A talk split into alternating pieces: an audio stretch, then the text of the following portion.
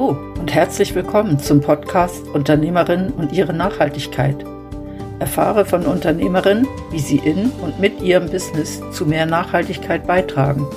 Lass dich inspirieren und finde so den nächsten Nachhaltigkeitsschritt für dein Unternehmen. Mein Name ist Christine Abbühl und ich wünsche dir viel Spaß bei dieser Podcast-Folge.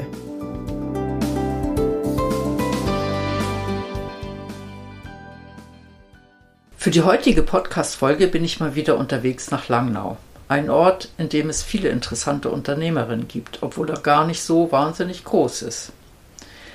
In der heutigen Folge möchte ich mich mit Gabriela Habecker unterhalten. Sie stellt Porzellan her und sie hat ihren ganz eigenen Stil, den ich persönlich wunderschön finde. Was mich interessiert ist, ist das sehr nachhaltig, was sie dort macht? Und wie ist das mit dem, mit dem Grundmaterial? Wie ist das mit den Farben? Wie ist das mit der Verarbeitung? Wird bestimmt interessant. Bleibt dran. Liebe Gabriela, auf deiner Webseite steht, zeitloses Design trifft auf Natur. Das hat mich natürlich angesprochen, wie verrückt. Du machst Keramik aus Porzellan und konzentrierst dich auf das Wesentliche. Was bedeutet das für dich?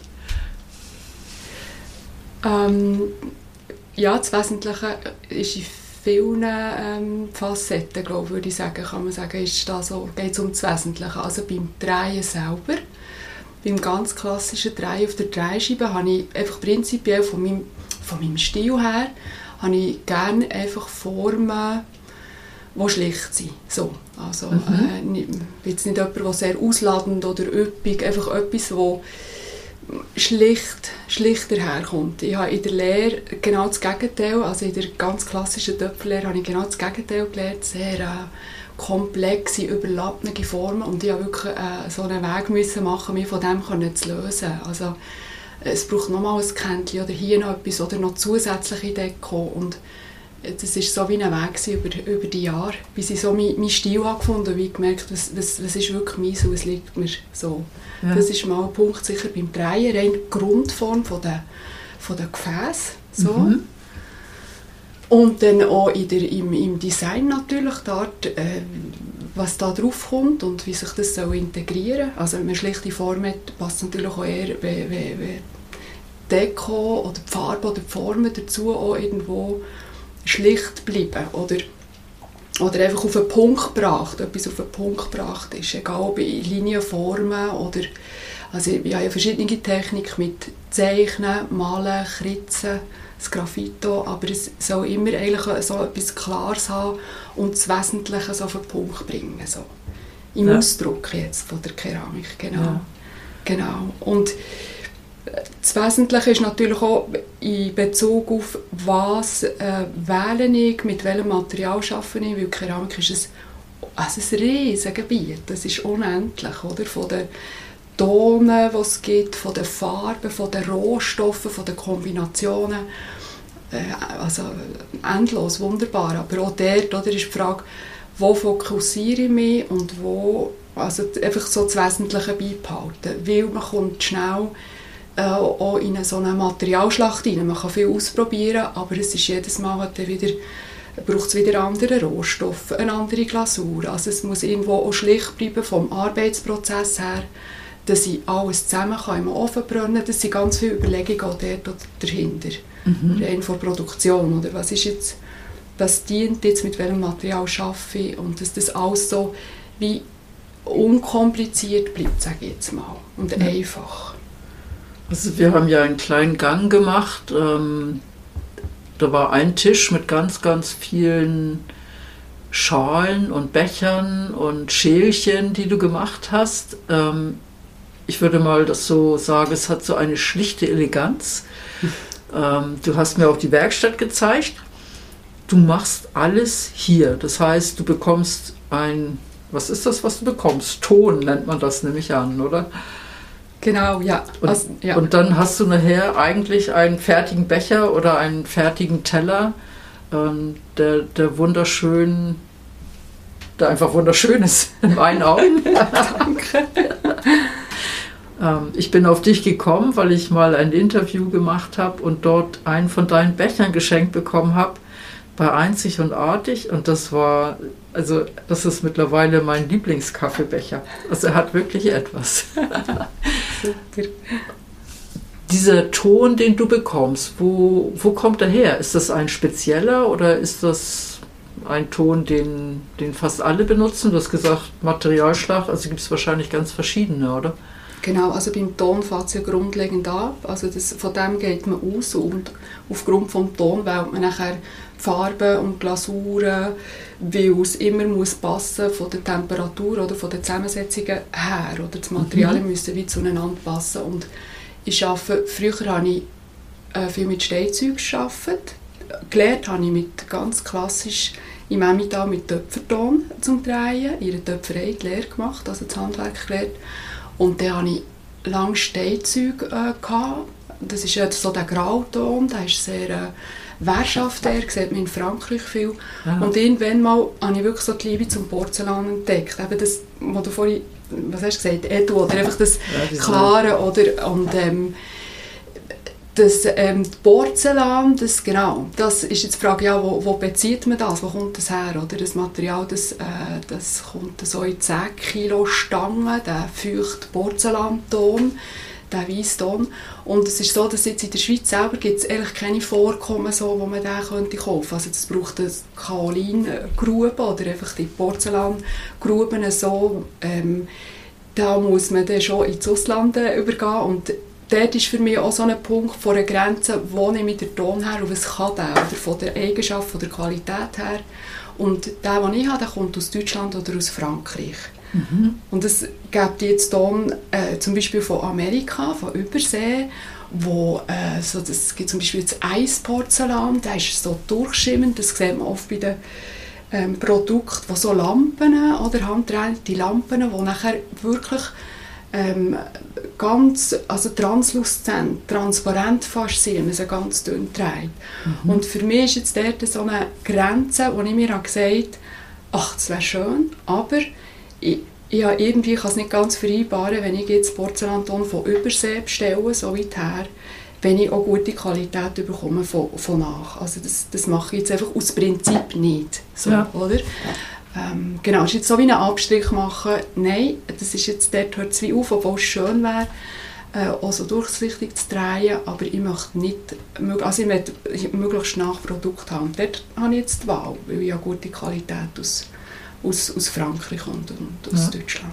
Genau. Also kannst du sagen, okay, aus den Nachbarländern kann ich das beziehen mhm. und dann ist das für mich halt die Region, weil ich bekomme das gar nicht hier in der Umgebung. Richtig, oder? genau. Ja. Das ist halt ein Kompromiss. Ja. Ja. Du hast gesagt, die Lasuren, die muss man, die müssen dazu passen und die Farben müssen dazu passen. Gehst du da in die gleiche Richtung? Schaust du auch, dass du das von möglichst nahe her bekommst? Oder wie kommst du dazu? Also bei der Farbe ist es so, dass ich eigentlich die jetzt so im Verlauf der letzten Jahre jetzt muss ich überlegen, fast 80 Prozent würde ich sagen, tue ich selber herstellen. Also ich kaufe einfach Pigment, oder, die keramischen Pigmente ein. Mhm. Und da gibt es einen Vertrieb in der Schweiz. Und ähm, dann tue ich eigentlich aus den Resten vom Dreiton, also man kann sich vorstellen, wenn, wenn jetzt eine, eine Schale gedreht ist und dann tut man die Rückseite bearbeiten im lederharten Zustand, dann tut man so ähm, den Ton wie abschneiden, abdrechseln, wie ein Drechsler eigentlich zu Holz. Es gibt dann so lederharte äh, Porzellanspäne, ja. die man abdreht und die nutze ich dann zur Herstellung von der Farbe. Weil wenn man den Ton, die Farbe aus dem gleichen Ton macht, wie das Produkt ist, dann ist es natürlich eins zu eins, kann man das gut brauchen. Oder? Also ah, okay. dann, ähm, wie soll ich sagen, ja, dann schließt sich das an.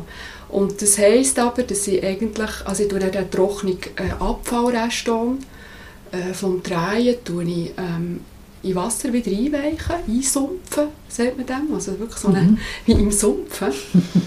Und tue einfach dementsprechend nachher Pigment dazu mischen, ähm, mit dem Pigment einweichen, das Wasser wieder, ähm, also wie eine Drainage machen, wegnehmen und nachher ähm, eine siebeln. Also man muss ihn zweimal durchsiebeln und einfach wieder eine so eine homogene Masse machen, dass ich es eigentlich kann bemalen kann. Und das ist, äh, ja, das ist etwas, was ich sehr gerne mache. Es ist sehr befriedigend. Also ich kann sagen, zum sagen, dass ich wie die Restprodukte kann verwenden kann und mit dem die Farbe herstellen. Also ja.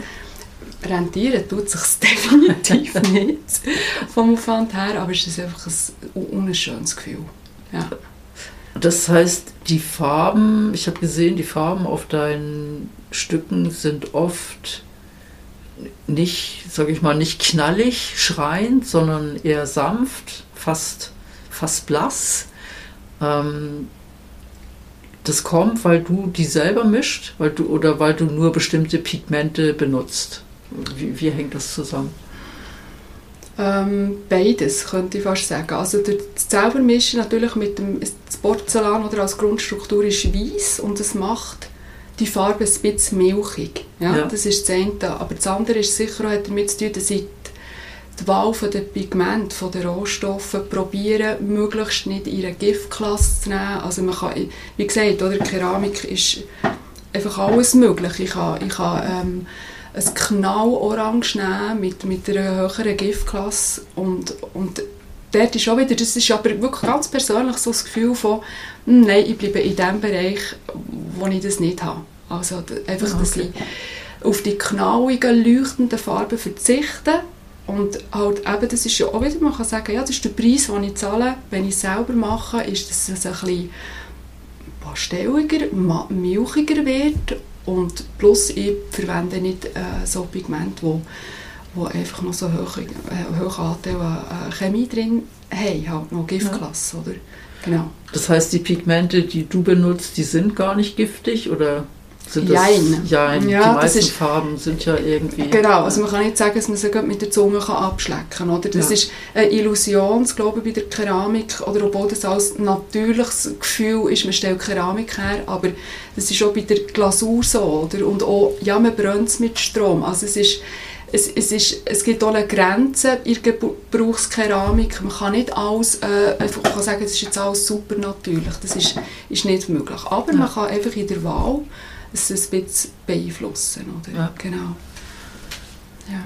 Und die, du hast einen Brennofen, das heißt, du musst auch eine gewisse Menge herstellen, damit du den Brennofen dann wirklich füllen kannst und der nicht halb leer läuft, oder? Genau, es, es ist natürlich die Frage, wie groß, äh, wie gross ist der Ofen, den man hat. Oder? Ja. Also ich meine, ich bin da eine Einzelfirma, ja, da, meine Produkte sind sehr individuell, ich habe keine Massenproduktion und dann dauert es halt ein bisschen, bisschen länger, oder, bis dann ein Ofen zusammenkommt. Ich habe einen relativ grossen Ofen, so einen 185 Liter jetzt für so viel, wie ich mache, Keramik.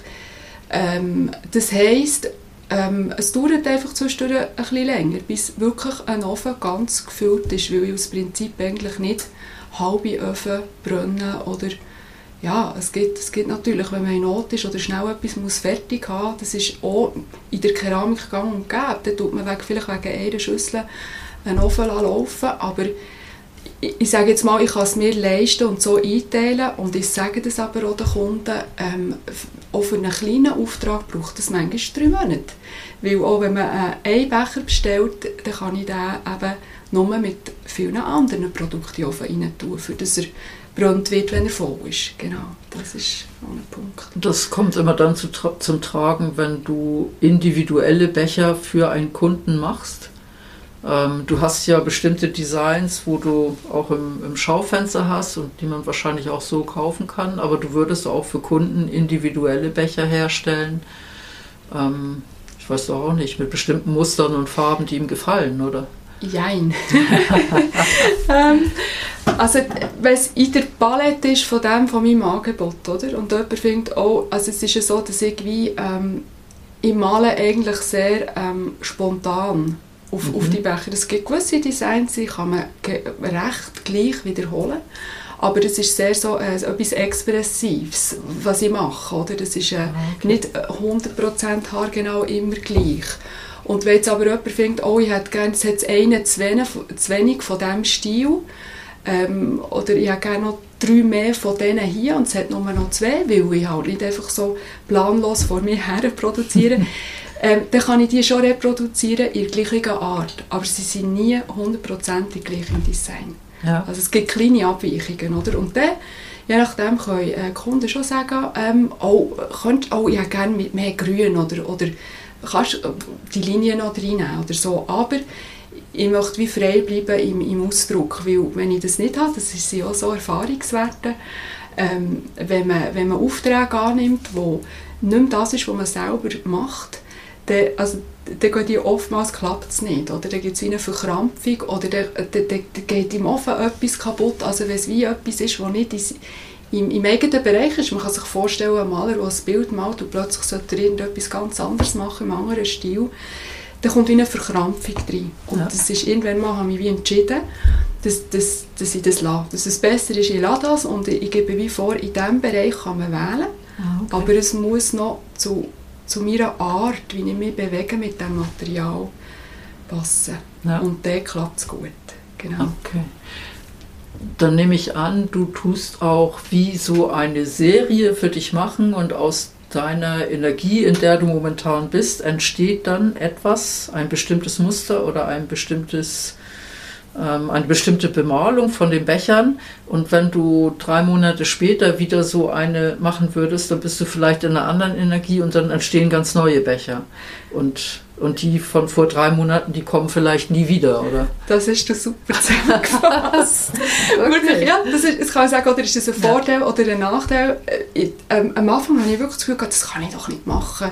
Ähm, also, oder eine gewisse Reproduktion ist schon, schon klar. Also, die Form gibt es vor oder der Becher, aber mit dem Malen und mit dem Design drauf, da merke ich, also da, genauso wie du es beschrieben hast, oder? Also das kommt sehr auf meine Stimmung drauf an und ich möchte nicht, also es, ist schon, es wird langweilig. Ich bin halt der Typ, der gerne Abwechslung hat und je nach Stimmung. Ich muss ganz fest in der Stimmung sein für die Art, wie ich drauf male. Ja. Und ähm, das Schöne ist, das finden aber auch die meisten Kunden, also eigentlich, wenn wir es jetzt so überlegen, auch, auch toll, das ist dann wirklich ein individuelles Stück. Also man, das kann man nicht sagen, das gibt es eigentlich fast nicht zweimal. Oder? Und dass es so ist, dass eben einmal eine Serie vorbei ist und die gibt es nicht mehr. Dafür kommt etwas Neues. Ja. Genau. Also auch innerhalb von einer Serie sehen die Becher dann ja nicht alle gleich aus, weil sie ja alle einzeln bemalt sind und nicht ähm, eine Folie drüber geklebt ist, die reproduziert ist. Richtig. Oder? Ja. Ich denke, das macht auch den Charme aus von den Stücken. Ich finde den Ansatz noch sehr interessant, weil diese Individualität und dieses, sag ich mal, in der Energie sein und in dem Moment dann auch für für den Kunden das Richtige zu machen. Das, das ist etwas, das kann ich auch von meiner Arbeit. Und wenn ich auf Kunden treffe, wo, wo, wo das wie nicht stimmt, wo, wo diese energetische Basis nicht da ist, dann kann ich auch, ich kann, ich kann nichts Gutes für diesen Kunden zustande bringen und lasse es dann lieber. Richtig, also genau, ja, genau. Das kann ich gut verstehen. Dein Ansatz ist ja sehr nachhaltig. Also du schaust, dass du das Material möglichst aus der Nähe bekommst, dass du bei den Farben die benutzt, die noch vertretbar sind in deinen Augen, auch wenn es gar keine nicht giftigen gibt. Bei der Glasur hast du gesagt, ist auch nicht ganz ohne. Aber das Endprodukt, was da ist, das, da kann ich ja nachher Lebensmittel draus zu mir nehmen. Also das ist ja nicht mehr giftig dann, oder? Absolut, das ist, das ist wirklich, also früher ist das so, Glasuren Blei, sie sehr bleihaltig gewesen und dann äh, hat sich das rausgelöst und so sättige Sachen, vor allem mit der traditionellen ähm, Bearbeitung im Emmental, oder, die wunderbaren, zum Beispiel hier in Langnau, das Alt-Langnauer, oder, mit dem äh, mit dem Grün, oder, das Bleihaltige. Ja. Aber heute ist es so, das ist ganz klar, also man weiß so von jedem Produkt, egal welche Farbe, Körper oder Glasur, ich meine, das ist immer deklariert, oder ist das im Bereich für Gebrauchskeramik? Es gibt ganz klar Unterschiede. Mhm. Wenn ich Objektkeramik mache, dann kann ich anders, äh, andere Sachen brauchen. Ich schlecke ja das einfach gesagt nicht mit der Zunge ab. Aber jetzt hier ist ganz klar, wenn es aus dem Ofen rauskommt, oder? Und der ganze Prozess gemacht von ähm, ja, also das Quarz, was sich wandelt, das ist ein, ein brennendes Stück. Das wird auf 1260 Grad äh, brennt. Das kommt ja zweimal in Ofen, Vorbrand und dann wird es wieder ausgebaut und dann gibt es eben noch den Glasurbrand.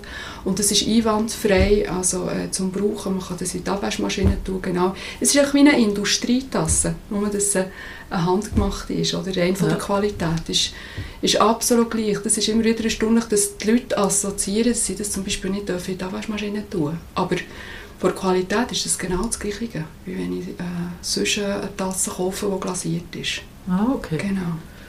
Also man, man sieht das mit dem Glasieren, da hat man ja immer das Gefühl, das glänzt dann alles, aber deine Becher glänzen nicht.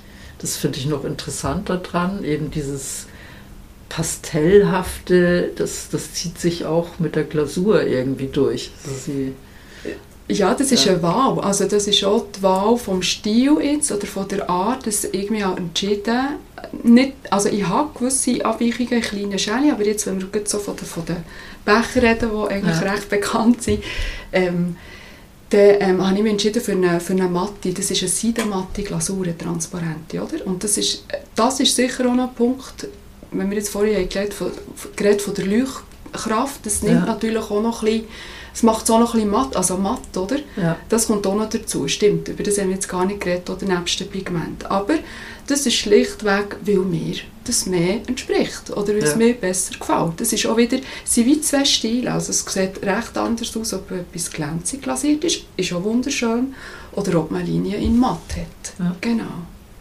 Also man, man, man spürt das, es ist dein Stil, es ist es ist deine Art und das macht eben deine Stücke auch aus, logischerweise.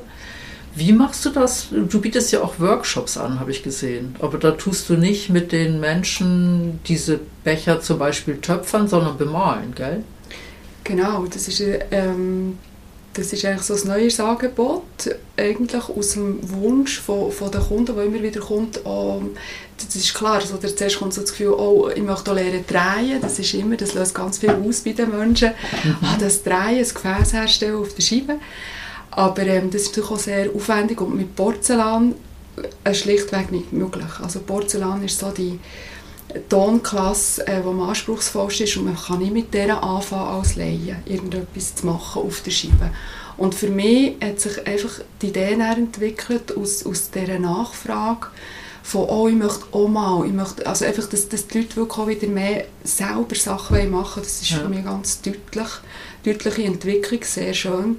Und ich habe so das Gefühl, wie könnte ich dem gerecht werden? Also das, dass, dass die Leute das können. Und jetzt habe ich weiter entwickelt, für das ich den Becher herstellen. Also sprich jetzt, bei dem ist das die, äh, ein gegossener Becher in die gießen und im Workshop kann man den Becher, kann man seinen Becher oder seine Becher oder sein Set ganz persönlich bemalen mit diesen Farben, mit diesen Recyclingfarben, die ich gemacht habe. Und ich tue es einfach anleiten von A bis Z. Und das sind, da kann man auch mit mit der Freundin oder man kann als Team kommen. Ich hatte schon eine ganze äh, Schule, gehabt, wo die Lehrer ihre Kaffeetassen bemalen Also das ist dann auch ein schönes Event, wo, wo man zusammen hat. Und dann wird es etwas ganz Persönliches. Also es ist eigentlich mein Persönliches, das ich weitergebe, dass jemand sein Persönliches noch daraus kann, kann machen kann. Genau.